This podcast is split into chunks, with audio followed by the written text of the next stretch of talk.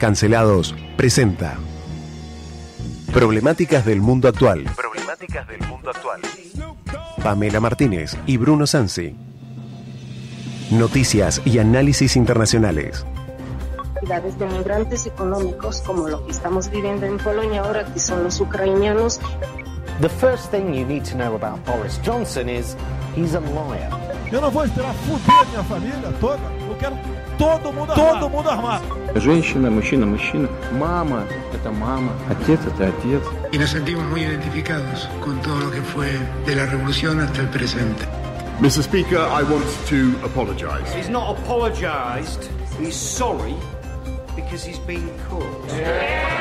Y ayer Juan Domingo Biden I'm afraid of Sarah Connor. Argentina se convierte en puerta de entrada para que Rusia ingrese a América Latina de un modo más decidido. Operación en estudio, Nicolás Torchelli. I'll be back.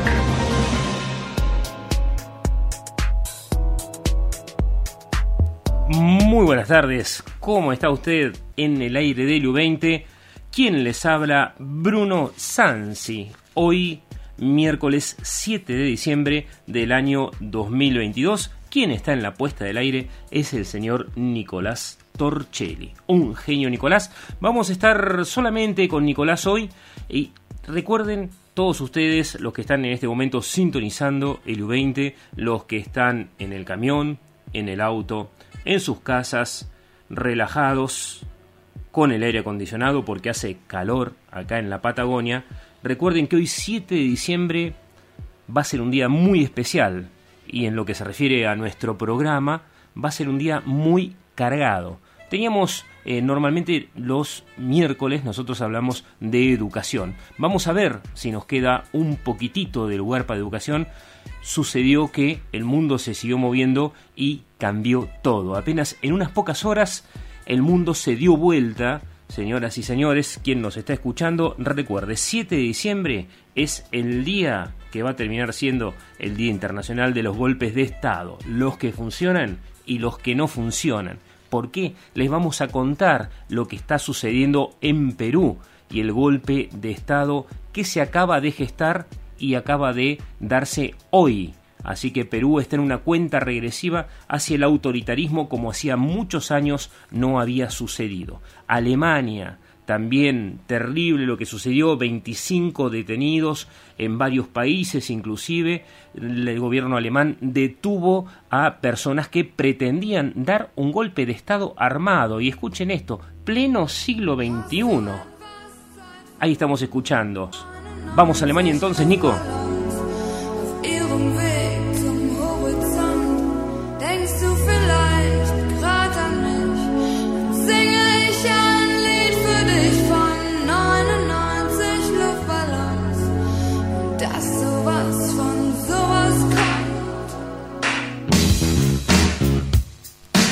Nos vamos para Alemania. Desbaratan una banda de ultraderecha que planeaba un golpe de Estado sangriento. Es una locura decir esto en pleno siglo XXI, pero 25 personas, esta es una noticia recién salida del horno, recién generada por el gobierno alemán. Tiene apenas algunas horas en el aire y todavía está siendo ampliada. Le contamos a la gente que la policía alemana detuvo a 25 personas, inclusive fuera de las fronteras alemanas, en Austria y en Italia.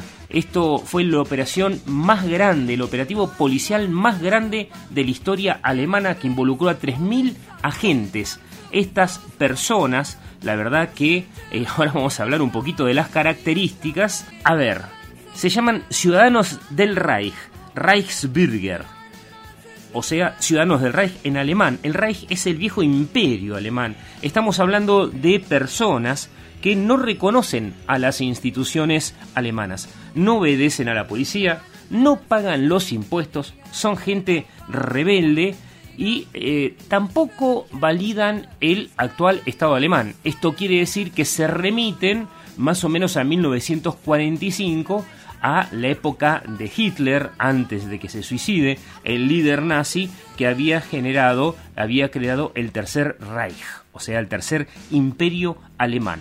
Estos quieren crear el Deutsche Reich, querían crear este eh, Deutsche Reich, este imperio, es eh, gente de extrema derecha eh, que se inspira en las teorías conspirativas de este grupo que se llama Canon, que nosotros lo conocemos y lo reconocemos cada vez que pensamos en cómo se tomó el Capitolio norteamericano. ¿Recuerdan la turba que entró junto, digamos, a las banderas norteamericanas, algunas con banderas del sur también, en nombre de la defensa de la democracia de Donald Trump?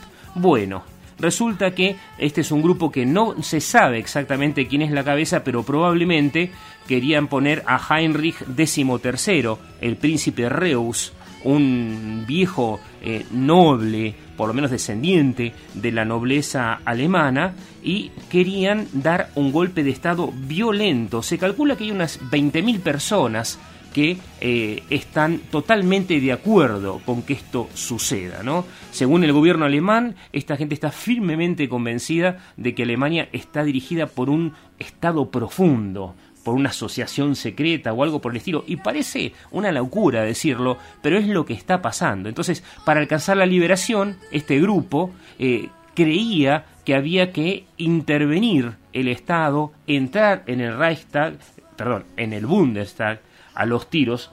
Ellos lo llaman Reichstag, que era el, digamos, el lugar del parlamento del Imperio Alemán, que ya no se llama más así, y pensaban eh, matar a varias personas y veían que la muerte de esta gente sería una etapa intermedia necesaria para alcanzar un cambio de sistema en Alemania. Así que eh, estaban muy organizados estos señores eh, con un órgano central, un brazo militar, y también había organismos de justicia y comisiones de asuntos exteriores y de salud. Inclusive estaban realmente muy, pero muy entusiasmados con entrar a sangre y fuego en el gobierno alemán en pleno siglo XXI. Y la gran pregunta es, ¿qué pasa con Rusia? Y cuando digo qué pasa con Rusia, me refiero a que pareciera ser que estos grupos se habían conectado o se habían contactado con agentes del gobierno ruso. Rusia obviamente niega completamente y yo en cierto sentido les creo a los rusos porque que se contacten con uno quiere decir que uno les vaya a largar plata. Aunque, sin embargo, Rusia se caracteriza, sobre todo el gobierno de Putin, de financiar a la extrema derecha europea, tanto en Polonia como la Hungría de Víctor Orbán, tanto como el partido Vox España. Así que bueno, esas son las noticias que nos vienen de Estados Unidos. Perdón, de, nos vienen de Alemania. Y nos vamos un segundito justamente a Estados Unidos antes de dar la siguiente noticia. Nos vamos a Georgia, al estado de Georgia. Y esta es Georgia on My Mind. Georgia. 1930. No hoy, sino 1930 cuando Joey Carmichael escribe junto con Stuart Gorrell la letra de Georgia en mi mente. Este terminó convirtiéndose en el himno oficial del estado de Georgia que popularizó el rey, rey Charles, justamente. Así que, ¿por qué nos vamos a Georgia? Porque se acaban de terminar de definir las elecciones norteamericanas de las cuales veníamos hablando hace bastante tiempo. Fue una segunda vuelta en el estado de Georgia y termina ganando como senador Rafael Warnock, que es un demócrata. Esto quiere decir que los republicanos al contrario de todas las previsiones que había, no hubo una marea roja, una marea republicana, porque el rojo es el color del Partido Republicano, que es justamente el que pretende dirigir Donald Trump. Así que el triunfo de Rafael Warnock fue una cosa impresionante, muy, muy, muy cortita, apenas por dos puntos porcentuales contra Walker, que era el demócrata, perdón, el republicano que enfrentaba a los demócratas. De esta manera, el Senado, que es la instancia más importante, que estaba 50-50 y desempataba Kamala Harris, la vicepresidente de los Estados Unidos, ahora está 51 en demócratas y 49 en republicanos. O sea que no necesitan más cortar clavos los del gobierno de Biden para poder controlar el Senado y así facilitar la política interior y exterior de Estados Unidos. Así que Georgia, repetimos, acaba de ganar, se impuso Rafael Warnock, el senador demócrata en este estado.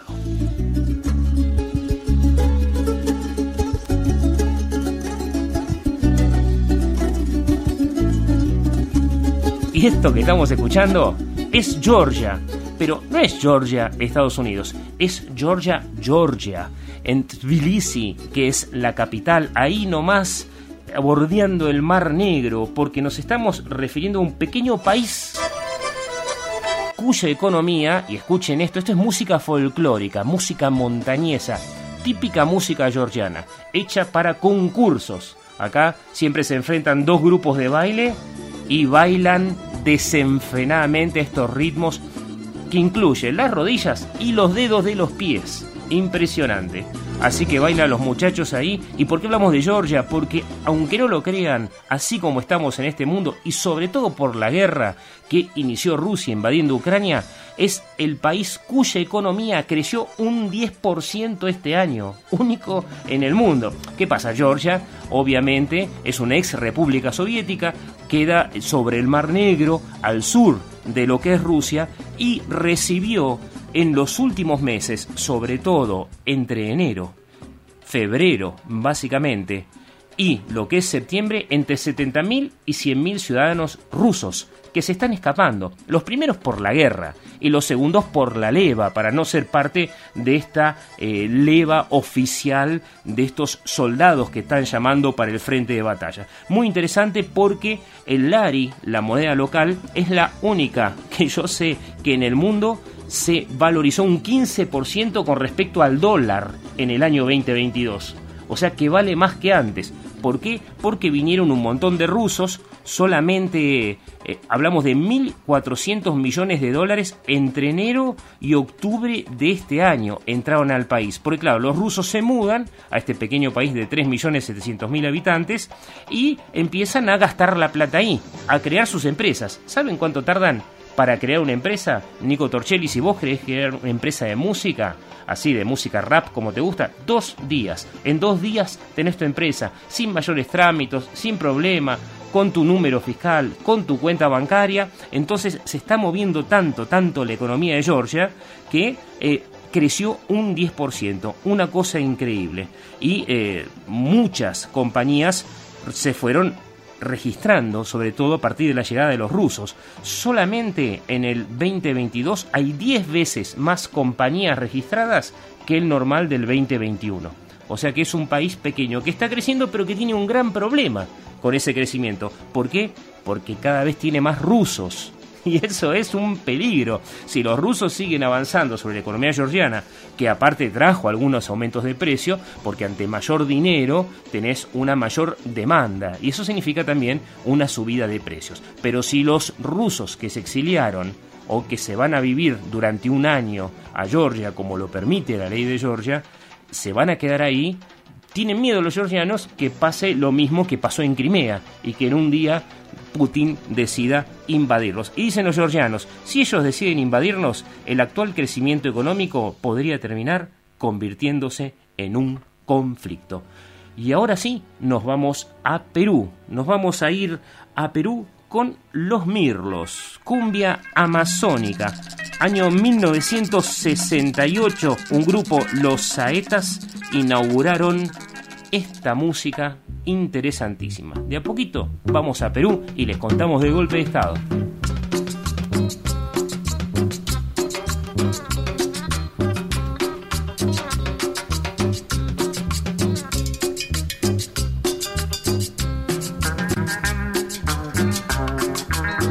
En un momentito van a escuchar las palabras de Pedro Castillo mientras les cuento que Pedro Castillo, hoy miércoles 7 de diciembre, acaba de declarar la disolución del Parlamento y de la justicia. O sea, no hay más cámaras de diputados y no hay más tribunales por orden del presidente. Escuchemos cómo lo dijo el señor Castillo y les vamos a explicar cómo se construyó esta realidad. Muchas veces con las solas afirmaciones hechas en la prensa mercenaria, corrupta y cínica, que injuria, difama y calumnia. Sin embargo, el Congreso no investiga y sanciona actos delictivos de sus propios integrantes. El Congreso ha destruido el Estado de Derecho, la democracia, la separación y equilibrio de poderes, modificando la Constitución con leyes ordinarias, con el fin de destruir al Ejecutivo e instalar una dictadura congresal. Con el fin de destruir al Ejecutivo e instalar una dictadura congresal. El Congreso ha roto el equilibrio de poderes y el Estado de Derecho para instaurar la dictadura congresal con el aval, como ellos mismos manifiestan, de su Tribunal Constitucional. El Congreso no ha autorizado la salida del presidente a eventos internacionales con argumentos absurdos. El Congreso, el sistema de justicia, entre otras instituciones estatales, no alineadas con los grandes intereses nacionales, perturban permanentemente la realización de las acciones tendientes a un mayor crecimiento económico y el consiguiente desarrollo social. Los adversarios políticos más extremos, en un acto inédito, se unen con el único propósito de hacer fracasar al gobierno para tomar el poder sin haber ganado previamente una elección. Esta situación intolerable no puede continuar. Por lo que, en atención al reclamo ciudadano a lo largo y ancho del país, tomamos la decisión de establecer un gobierno de excepción orientado a restablecer el Estado de Derecho y la democracia, a cuyo efecto se dictan las siguientes medidas. Establecer un gobierno de excepción orientado a restablecer el Estado de Derecho y la democracia, a cuyo efecto se dictan las siguientes medidas. Disolver temporalmente el Congreso de la República e instaurar un gobierno de emergencia excepcional. Convocar en el más breve plazo a elecciones para un nuevo Congreso con facultades constituyentes para elaborar una nueva constitución en un plazo no mayor de nueve meses. A partir de la fecha y hasta que se instaure el nuevo, el nuevo Congreso de la República, se gobernará mediante decretos ley. Se decreta el toque de queda a nivel nacional a partir del día de hoy, miércoles 7 de diciembre del 2022, desde las 22 horas hasta las 4 horas del día siguiente. Se declara en reorganización el sistema de justicia, el Poder Judicial, el Ministerio Público, Junta Nacional de Justicia, el Tribunal Constitucional. Todos los que poseen armamento ilegal deberán entregarlo a la Policía Nacional en el plazo de 72 horas. Quien no lo haga comete delito sancionado con pena privativa de la libertad que se establecerá en el respectivo decreto ley. La Policía Nacional, con el auxilio de las Fuerzas Armadas, con el auxilio de las Fuerzas Armadas, dedicarán todos sus esfuerzos al combate real y efectivo de la delincuencia, la corrupción y el narcotráfico. ¡Viva el Perú! ¡Viva el Perú! Viva el Perú, dice el presidente Pedro Castillo. Hace unos minutos antes del programa estaba editando este audio. Obviamente no está completo. El discurso es un poco más largo, pero es básicamente más de lo mismo. El presidente peruano Pedro Castillo acaba de implementar un golpe de Estado. Acaba de cerrar las instituciones de la nación. ¿Cuál es su objetivo? Lo que él dice, por lo menos, para este, echándole la culpa a los medios de comunicación que lo atacan y a la justicia que siempre intenta condenarlo. Digamos que es importante saber que tiene seis causas pendientes el presidente Castillo por corrupción y mal manejo, seis causas que están en curso.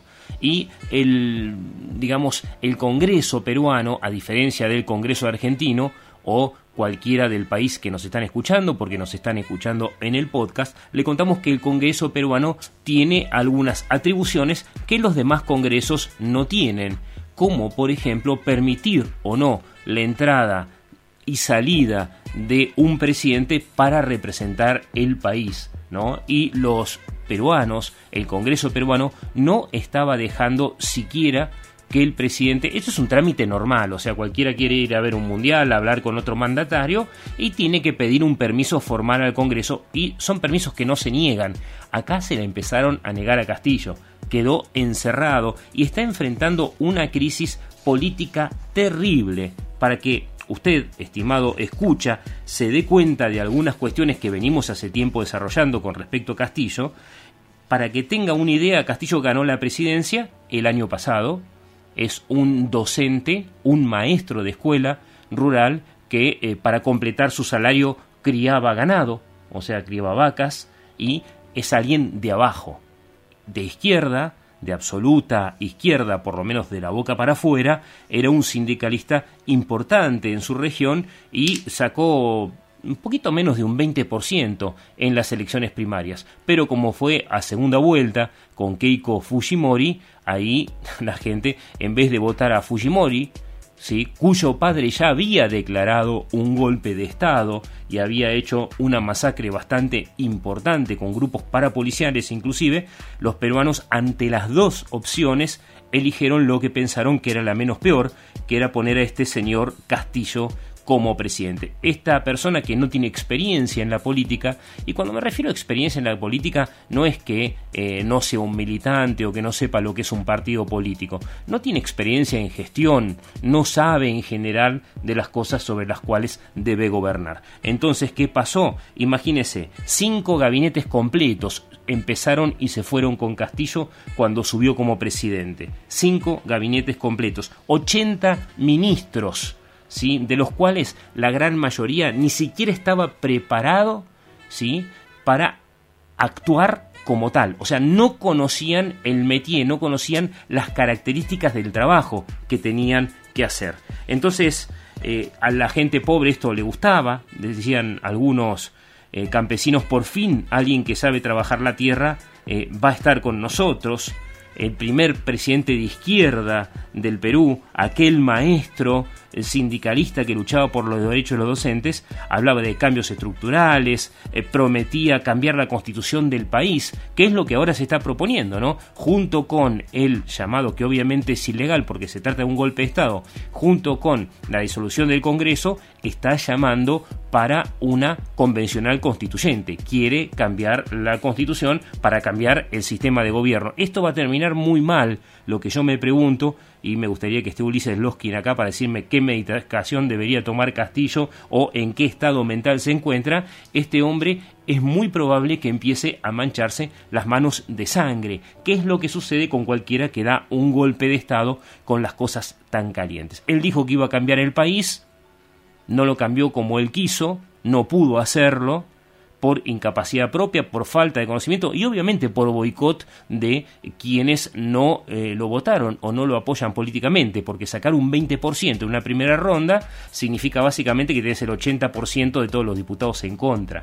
Eso es característico y hay que saber manejarse así y hay que saber negociar. Evidentemente el señor Castillo no pudo hacerlo, ni siquiera pudo como campesino proveer de fertilizantes a las poblaciones de origen en Perú. ¿Por qué? Porque los fertilizantes los compra el Estado. Hubo tres intentos de compra con los precios que se fueron por las nubes justamente por la guerra de Ucrania y las tres los tres intentos de compra fueron fraudulentos. Fueron tres ofertas de empresas privadas que fueron anuladas por negligencia y por corrupción.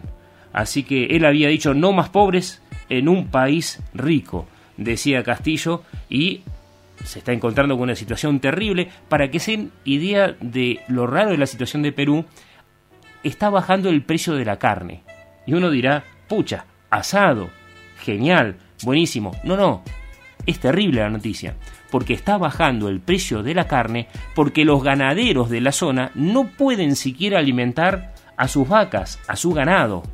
Entonces, ¿qué hacen? Lo venden y hay una sobreoferta de ganado porque la gente no puede darle de comer a las vacas, entonces la carne está barata porque vos te podés comprar una vaca, lo que tenés que hacer es matarla y meterla en el freezer, porque de comer no le podés dar. Así que esto no solamente indica que baja el precio de la carne, sino que va a haber una desinversión importantísima en la ganadería sobre todo en los pequeños productores. Así que eh, es eh, terrible lo que está pasando en Perú y la gente dice no lo dejan trabajar como se debe. Me refiero a la gente campesina de su zona. Acaba de salir una nota muy interesante en The New York Times que ayer no alcanzamos a trabajar con Ulises y con Emanuel. Así que así están las cosas en Perú. ¿No? Terrible. Y bueno, y en Argentina no estamos mucho mejor. No, no no estamos mucho mejor. Estamos con bronca. La grieta. La famosa grieta.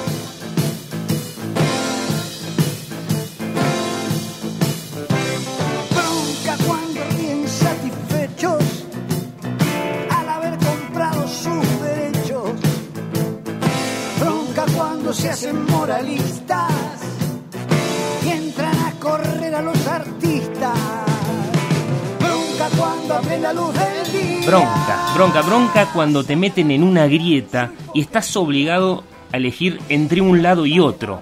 Entre los K, entre los anti-K, entre los amarillos, entre los rojos, para hablar de una tercera posición bastante vergonzosa en la historia argentina. Y es importante en base a lo que fue la condena de seis años de Cristina Fernández, viuda de Kirchner, que se está desnaturalizando todo tanto y al existir esta grieta que te coloca de un lado o de otro, lo primero que a uno le pasa se adscribe a un grupo político de cualquiera de los dos que implica una posición ideológica, que implica una posición discursiva. El ciudadano que se coloca en ese lugar ya se encuentra con la cancha marcada. O sea, ya tiene que a uno o a otro, o apoyar o defenestrar. Y cuando vos te marcan la cancha, no podés ver lo que está pasando adentro de la cancha desde afuera. Primero porque estás en la cancha. Segundo porque no tenés los elementos. Y eso da bronca. ¿Sí? Te dicen que existe una derecha, que existe una izquierda, que los medios de comunicación, que esto, que el otro, pero en realidad lo que no podés hacer es pensar. ¿Por qué tengo que escuchar a quienes la defienden y a quienes la defenestran solamente porque tienen una posición política tomada? ¿No se puede pensar por afuera de eso? Digo, la gente no puede volver a la normalidad y no perder la perspectiva de lo básico que nos estamos olvidando, de aceptar lo inaceptable con bronca todos los días se ha aceptado el bajo nivel de la política, el robo, la corrupción en todos los ámbitos, la normalización de la violencia política, la naturalización del espionaje, financiado por nuestro bolsillo. El Estado nos espía, ¿no? El autoritarismo y el cinismo, ¿no? Y eso es importante porque nos vamos escuchando a Yelka, cínico.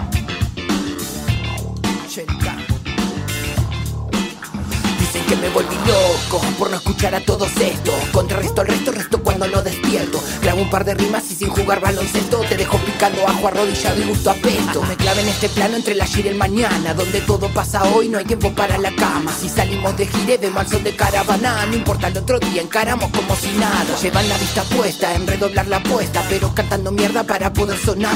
Exijo respuestas, pero al mundo le cuesta, porque no me callo, nunca paro de hablar.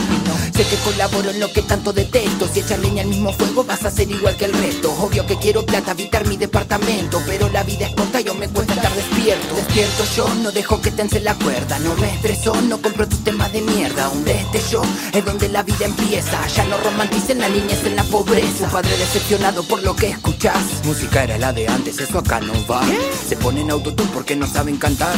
Pero les gusta si se lo roba re para atrás. Me dicen no, Nico, cínico, único, pánico, fórnico, abánico, irónico, tónico Nico, Nico, Nico, ni con voz, ni color, ni con voz, ni con sol, ni control, sigo, sigo sin con no, Nico, cínico, único, pánico, fórnico, abánico, irónico, tónico, Nico, Nico, ni con voz, ni color, ni con voz, ni con sol, ni control, sigo, sigo sin control, pa, cinco minutos y reventó la bomba, Tanto hablaron, jode, si entro al compás. Silencio, las pelotas no me rompa.